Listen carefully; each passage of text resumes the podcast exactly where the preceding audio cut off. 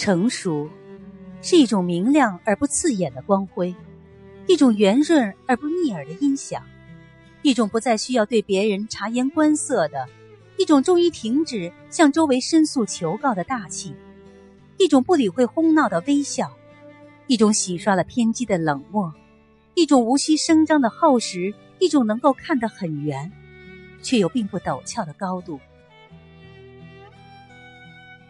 不要因为害怕被别人误会而等待理解。现在生活各自独立，万象共存。东家的柳树矮一点儿，不必向路人解释本来有长高的可能；西家的槐树高一点儿，也不必向邻居说明自己并没有独占风水的企图。做一件新事，大家立即理解，那就不是新事；出一个高招。大家又立刻理解，那也不是高招。没有争议的行为肯定不是创造，没有争议的人物肯定不是创造者。任何真正的创造者都是对原有模式的背离，对社会适应的突破，对民众习惯的挑战。如果眼巴巴的指望众人理解，创造的纯粹性必然会大大降低，平庸正在前面招手。回想一下，我们一生所做的比较像样的大事，连父母也未必能深刻理解。父母缔造了我们，却理解不了我们，这便是进化。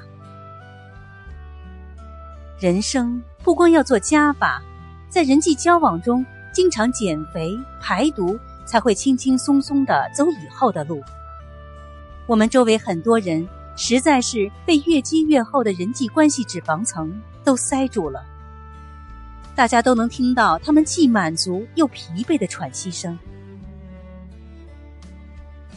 向往峰巅，向往高度，结果峰巅只是一道刚能立足的狭地，不能横行，只能直走，只想一时俯视之乐，怎可长久驻足安坐？上与无路，下有艰难，我感到从未有过的孤独与彷徨。世间真正温驯的美色，都熨贴着大地，潜伏在深谷。君临万物的高度，到头来构成了自我嘲弄。我已看出了他的激虐，于是急急的来试探下山的陡坡。人生真是艰难，不上高峰发现不了什么，上了高峰抓住不了什么。看来，注定。要不断的上坡，下坡。